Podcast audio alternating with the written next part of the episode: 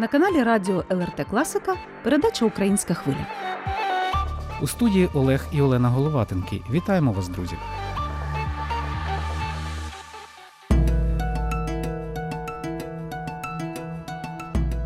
Добігають останні години 2022 року, року, який назавжди змінив долю України і кожного з нас.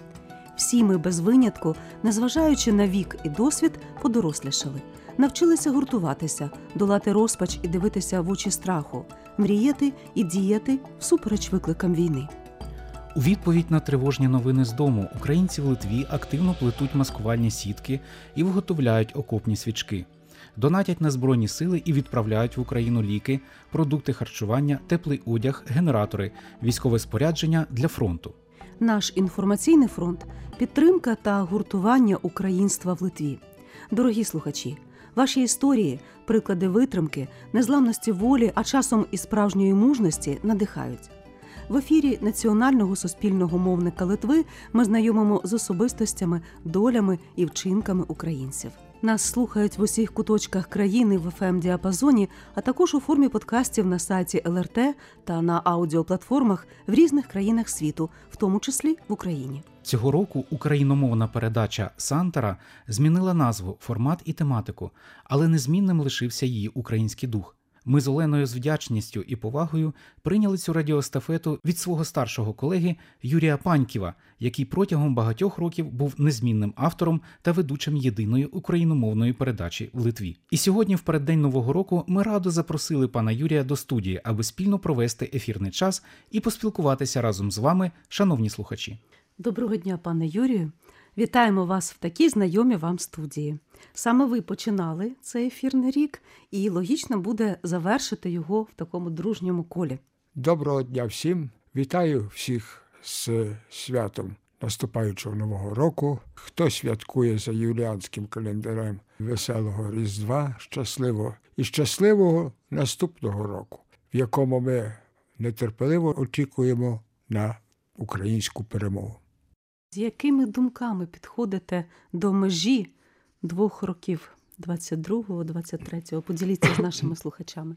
Я вірю в те, що війна, оця, яка зараз йдуть бойові дії і так далі, закінчиться і закінчиться тим, що будуть визволені українські землі щонайменше в кордонах 1991 року. Але взагалі, загалом, війна не закінчиться, поки буде існувати Російська імперія. Пане Юрію, усім зараз нам конче необхідна сила духу.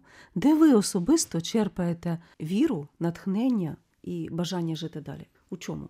Я дивлюся на небеса, Господь керує.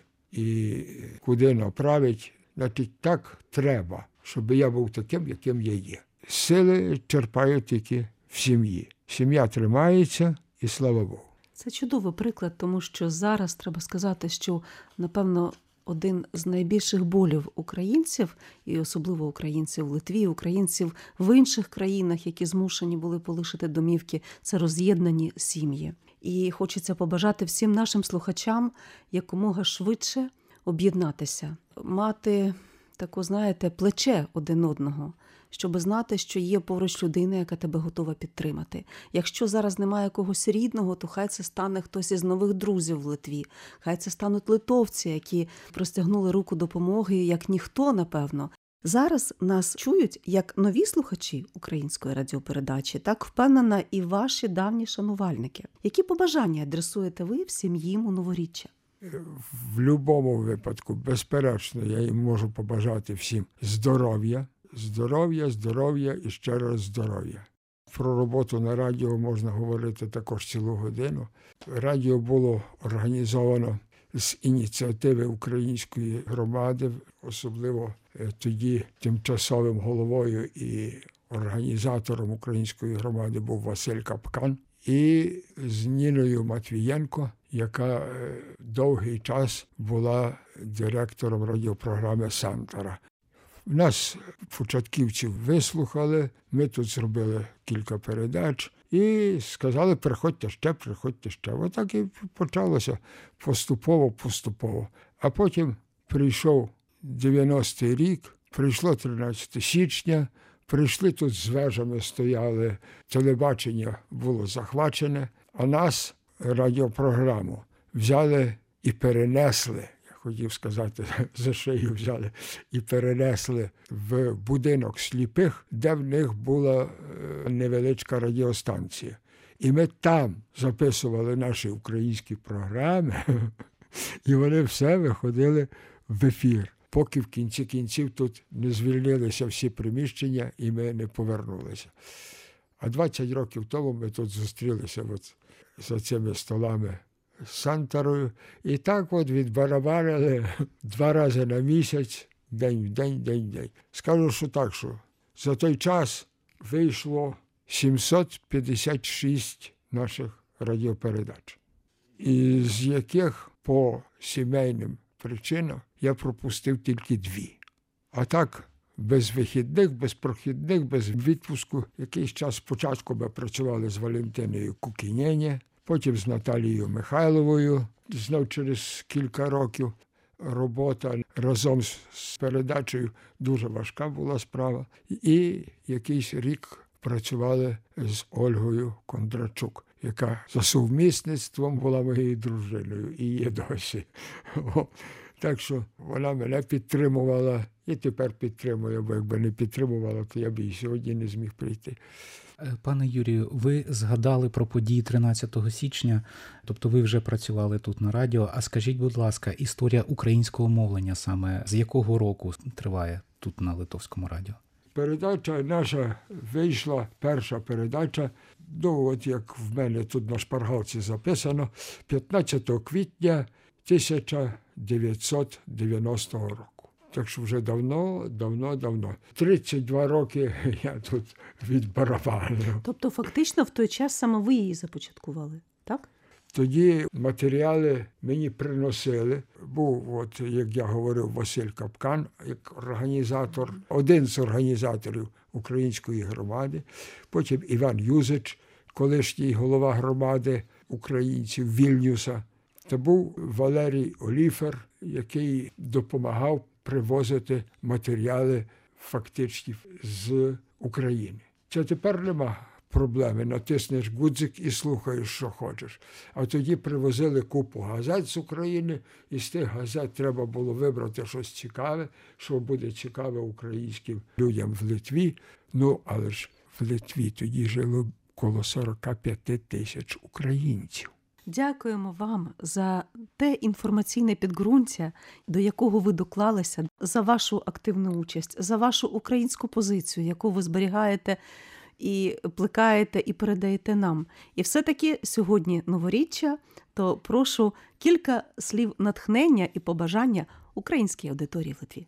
Всім українцям я вже один раз сказав, що я бажаю в першу чергу здоров'я, а друге, щоб вони завжди слухали українське радіо і приймали участь в українських громадських роботах, як в українському домі, і в українських громадах своїх міст і підтримували. Бо єдність це є тільки одна, але дуже потрібне відчуття для того, щоб Україна не тільки перемогла, а перемагала завжди і була в Європі, була в Європейському Союзі. Хай візьме Україна приклад з Литви. Перше ніж стати членом Європейського Союзу, треба стати членом НАТО, так як Литва стала. Стала Литва членом НАТО. І як тепер Литві не погрожують, але кулак вже той охлялий, він не твердий, він не, не лякає. Так що щасливого нового року. Тримаємося всі міцно і разом. Друзі, нагадаю, сьогодні в новоріччя на гостинах в українській хвилі був ветеран української редакції передач Сантера Радіо ЛРТ Класіка Юрій Паньків. А зараз ми кличемо до студії людину, без якої наше спілкування в ефірі було би просто неможливим.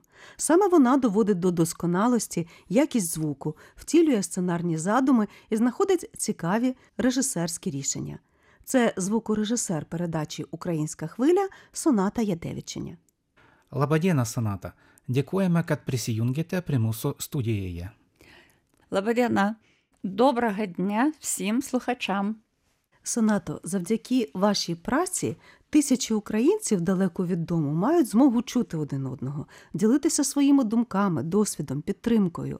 А що вам дає робота в міжнародній команді, і що найбільше запам'яталося за цей час? Su ukrainiečių ще 20 metų su Юрієм Панькєво. З передачею українською мовою вже 20 років разом з Паньківим. Працюючи багато, я дізналася про Україну, про її людей, події, історії. Це була спокійна пізнавальна передача. Спасибі, Юрію. Але коли почалася війна в Україні, передача мала змінитися. І тоді Олена і Олег приєдналися дуже професійно і міцно перейняли кермо передачі, і вона стала динамічною. Стало більше подій, повідомлень про те, що відбувається зараз в Україні, як живуть люди в Україні під час війни. Kaip žmonės gyvena karo metu, jūs atskleidžiate Ви розповідаєте і важкі історії, а також хороші і світлі історії, які відбуваються з людьми і в Україні, і тими, що приїхали сюди до Литви. Я дуже хочу підтримати вас, Олена і Олег, допомогти реалізувати ваші ідеї. Поділюся нашим редакційним секретом. В нашій роботі бувають такі зворушливі моменти, коли ми можемо навіть обійнятися з сонатою. Взагалі, в нас очі бувають на мокрому місці. Робити радіо під час війни справді потребує значних емоційних сил. Соната, треба сказати, вона ще й професійна музикантка, і вона дуже чутлива, дуже чуйно, постійно підтримує нас морально. А як би ви, Соната, підтримали зараз наших слухачів? Esu visa širdimi su Ukrainos tauta, su žmonėmis ir tikrai labai linkiu. Я всім серцем з українським народом і дуже бажаю сили духу, віри, надії, світлого неба над їхніми домівками і і спокою в серцях. Ми приєднуємося до нашої колеги, звукорежисера Сонати Ядевичення, і зичимо всім слухачам української хвилі витримки, надії і віри в Збройні Сили України. Дорогі друзі, вітаю вас з Новим роком і Різдвом Христовим. Хай в новому році здійсниться наше єдине, спільне бажання, перемога. Хай запанує мир в прекрасній Україні, а у ваших серцях оселяться радість і спокій. Міцного здоров'я вам, наснаги і оптимізму. Не сумуй, коли сніг за вікном замітає нездійснені мрії. Новий рік за святком столом нам дарує щасливі надії. Хай із кожного дому рік старий забере всі турботи й незгоди торішні. І у кожній оселі засяють святкові вогники новорічні. Кохай радій, і диво відбудеться, годинник старий б'є дванадцятий раз. Бажання збудуться, загадують швидше, поки є час. Кохай радій, світ сповнений радості, свято дарує нам казку двічну і те,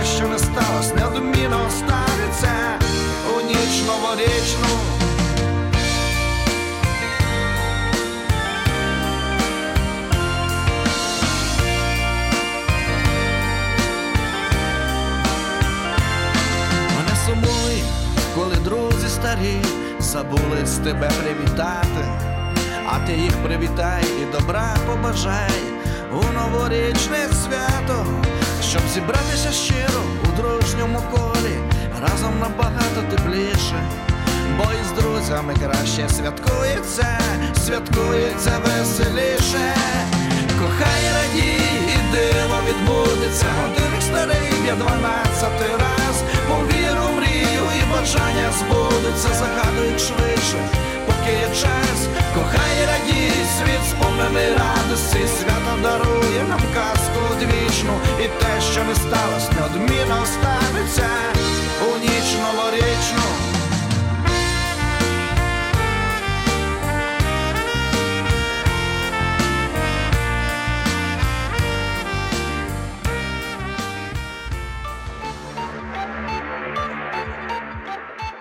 Українська хвиля на ЛРТ Класика. Ця дружня Балтійська країна захистила десятки тисяч українських життів і, передусім, найдорожчий скарб України наших дітей. В Литві діють українські школи, відкриті десятки українських класів. Бібліотеки пропонують дітлахам книги рідною мовою, а осередки українства, зокрема Український центр у Вільнюсі, цікаве дозвілля і чудові свята. На святі Святого Миколая ми поспілкувалися з першою леді Литви Діаною Носідєня. Aš labai džiaugiuosi galėdama prisijungti prie ukrainiečių bendruomenės 31 gruodžio. Tai didžiulė šventė ir didžiulė dovana. Dėkoju Jums. Я дуже рада приєднатися до української громади 31 грудня у велике свято. Це великий подарунок. Дякую. Я дуже рада, що українці бережуть свої традиції. Я дуже щаслива, що сьогодні під час святкового концерту ми відкрили стільки спільного співзвуччя, як в музиці, так і в душі. У важливих змістовних речах ми дуже пов'язані. І перемога добра полягає в тому, що дуже дуже радісно бути разом з українцями, українськими дітьми і насолоджуватися святом. Тому що насправді спілкуватися надзвичайно важливо. Я побачила багато талановитих дітей, я побачила багато нових творчих рішень. Саме художнє виконання було дуже чудовим. Ми говорили про найважливіше про любов, про підтримку, про прекрасне різдвяне світло. Нехай це єднає в усі наступні роки.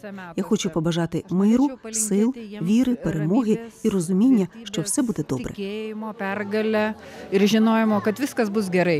Це було вітальне слово для слухачів української хвилі від першої леді Литви Діани Наусідєня. А ось якими словами звертається до вас, друзі, почесний директор Українського центру у Вільнюсі Альгірдас Кумжа. Ну, ми зустрічаємо з 31 грудня і побажання одне, щоб е, наступний рік був мирний і е, в Україні, і е, в нашій країні. Ми безумовно тримались разом з українцями. Ми допомагали всім, чим могли, і матеріально, і можна сказати, духовно. І для того ми створили український центр. Щоб українці мали такий дім, де можна прийти, і українці у нас е, такі дуже талановиті люди. Створили мистецькі колективи. У нас є чудовий хор жіночий, і діти у нас е, і танцюють, і співають. І коли ми зробили різдвяне свято, то ми побачили, що все настільки професійно, настільки талановито, що просто радість від того. Наступний рік, ну всі ми сподіваємось, що мир і перемога наближається. Того я і бажаю мирного неба, такого в серцях наших спокою і добра. Ми бачимо, що наша допомога по допомогу літовців та інших європейських народів країн вона потрібна буде ще деякий час, і ми обіцяємо, що ми продовжуватиме цю допомогу. Ми просто пишаємось, що ми побачили наскільки стійкість українців і сила така величезна, просто величезний приклад і для нас. Дякуємо Альгірдасу Кумжі за теплі побажання і слова підтримки. А зараз до всіх українців звертається спікерка Сейму Литовської Республіки Вікторія Чмілітя Нільсен. Дорогі друзі, рік, що минає, поставив перед нами багато складних питань. Насамперед, це вторгнення Кремля до України.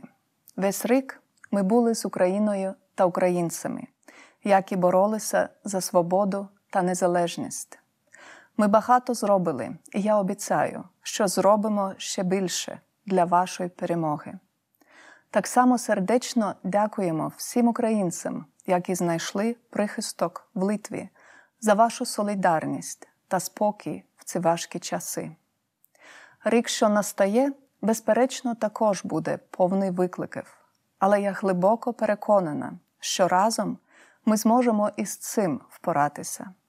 З нагоди Різдва Христового та Нового року хочу побажати вам міцного здоров'я, вдач та процвітання. Все буде Україна!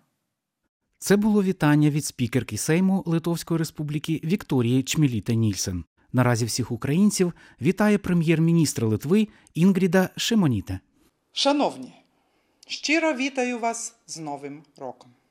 Щороку нас зустрічають різні виклики, що продовжуються, і труднощі, що супроводжуються новими відкриттями, можливостями і вірою в те, що ми всі разом в підсумку досягнемо світла. Згадаймо також тих, хто героїчно бореться за свободу всіх нас, і продовжимо підтримувати Україну. Давайте зустрінемо новий рік повними любові, співчуття та рішучості. Нехай наступний рік буде значним і надихаючим. Слухаємо разом древню космогонічну колядку, записану на Київщині, яку виконують українські співачки Альона Альона та Джері Хейл і литовська виконавиця, учасниця цьогорічного конкурсу Євробачення Моніка Лю. Ой,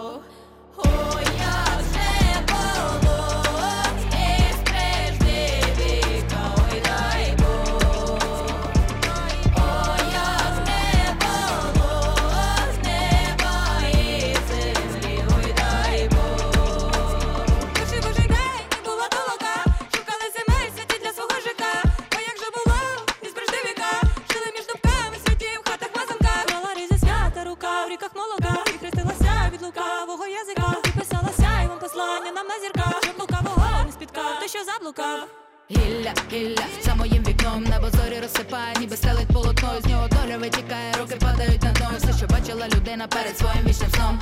Ціля, ціля, кожен як мішень, або має на спині слова із різних пісень, які матір з молоком клала ніби то зерно. Щоб дістати їх нагору, треба стрибнути на дно. Сауля устою,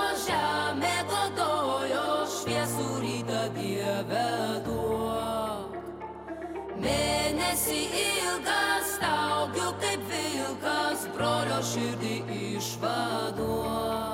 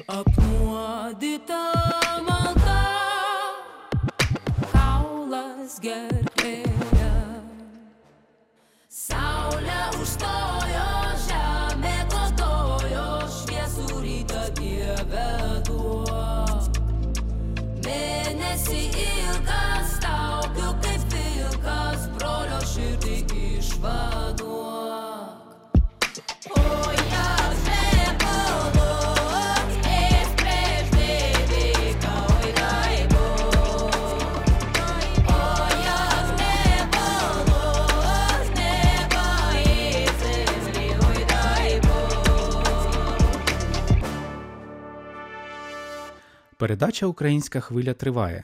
З вами її ведучі Олена і Олег Головатенки. І тепер з Вільнюса завітаємо на хвилинку до Каунаса. Ще навесні тут відкрився великий український культурно-мистецький хаб Culture Ukraine, де зібралися психологи, поети, музиканти, рукодільниці тощо. Українці навіть започаткували експозицію майбутнього музею. Своїми роздумами в останній день 2022 року поділилася менеджерка центру Culture Ukraine Ксенія Нежива. Насправді це свята святами, так, але я думаю, для нас всіх це дуже тяжкий буде період, тому що більшість з нас розлучені зі своїми сім'ями, мамами, татами, бабусями, хтось з дітьми, хтось з чоловіками, братами і сестрами. І це Новий рік та Різдво це сімейні свята, і я думаю, нам буде важко всім. Якщо раніше ми могли піти до друзів на Новий рік, до кумів, до, до бабусі, дідуся або до батьків поїхати, то тут у нас такої можливості немає. І ми не маємо таких умов життя, щоб святкувати це десь не вдома. Да? Тобто ми будемо, хто як приїхав, цією компанією будемо відмічати. А не всі повні сім'ї. І тому я можу побажати тільки берегти себе, своє психічне здоров'я, турбуватися про себе в першу чергу, намагатися чути себе в новому році, розуміти, що нам насправді хочеться, що нам насправді потрібно. Ну, от, опиратися на себе і ростити себе заново. Бажаю тільки сил, ну і перемоги, звісно. Це була Ксенія Нежива з Каунаса. А зараз на телефонному зв'язку з нашою студією Клайпеда запрошуємо до слова активістку місцевої української громади Лідію Тригуб Єрмак. Доброго дня слухачам української хвилі. Найщиріше вітання із морського міста Клайпеди слива Український центр Родина. Українському центрові родина в цьому році виповнилося на Святого Миколая 30 років. Наш центр це об'єднання патріотів, це об'єднання творчих людей, це об'єднання дітей. Працює українська недільна школа, якій виповнилося 31 рік. Працюють ансамблі, працює студія живопису і 10 років працює Український музей побуту та традицій. І від усіх наших українців, які проживають в Клайпеді 30, 40, 50 років, які тільки приїхали зараз, вимушені були поїхати від війни, ми шлемо найщиріше вітання всім українцям, здоров'я, добробуту, мирного неба і, звичайно, перемоги. Разом до перемоги. Давайте об'єднуватись, давайте підтримувати один одного, давайте зігрівати теплом і дарувати всім надію і віру. З повагою, голова Українського культурно-просвітницького центру Родина, член ради при департаменті національних меншин Лідія Тригуб.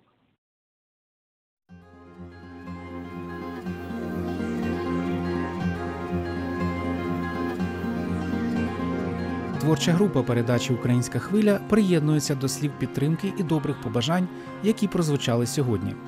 Ми, ведучі Олена і Олег Головатенки та звукорежисер Соната Ядевичиня, дякуємо всім вам, шановні слухачі, за те, що ви були цього року разом з українською хвилею. І хоча більшість з нас нині далеко від рідних домівок, людей, друзів, все ж щиро бажаємо вам світлої радості, віри, надії і любові. Нехай новий 2023 рік стане роком наших перемог і спільної перемоги. Падав білий сніг, танув на вустах, а мені так холодно в чужих містах. Вперше новий рік без твоїх очей, і вже давно я не рахую ночей. Падав білий сніг, танув на вустах, а мені так холодно в чужих містах. Новий рік, там, де нас нема, така самотня без тебе зима. Я більше не рахую днів, в моєму серці зимно, кохання, що ламає лід, зникає тихо й без світо. Ставимо паузи лютими розмовами, знову як по колу ми станемо невідомими.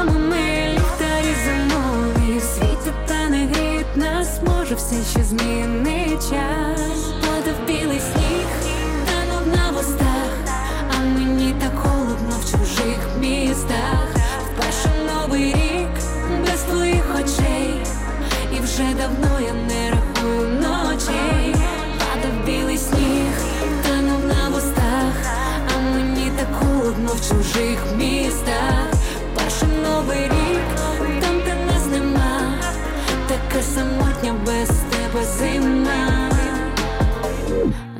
розтане сніг, та прийде весна, іначе я тебе і ти мене не знав. Фото на стіні, плюти пізно вже врятувати кохання. Ставимо паузи лютими розмовами, знову як по невідомими. Ліхтарі зимові світять та не гріють нас, все ще змінить час.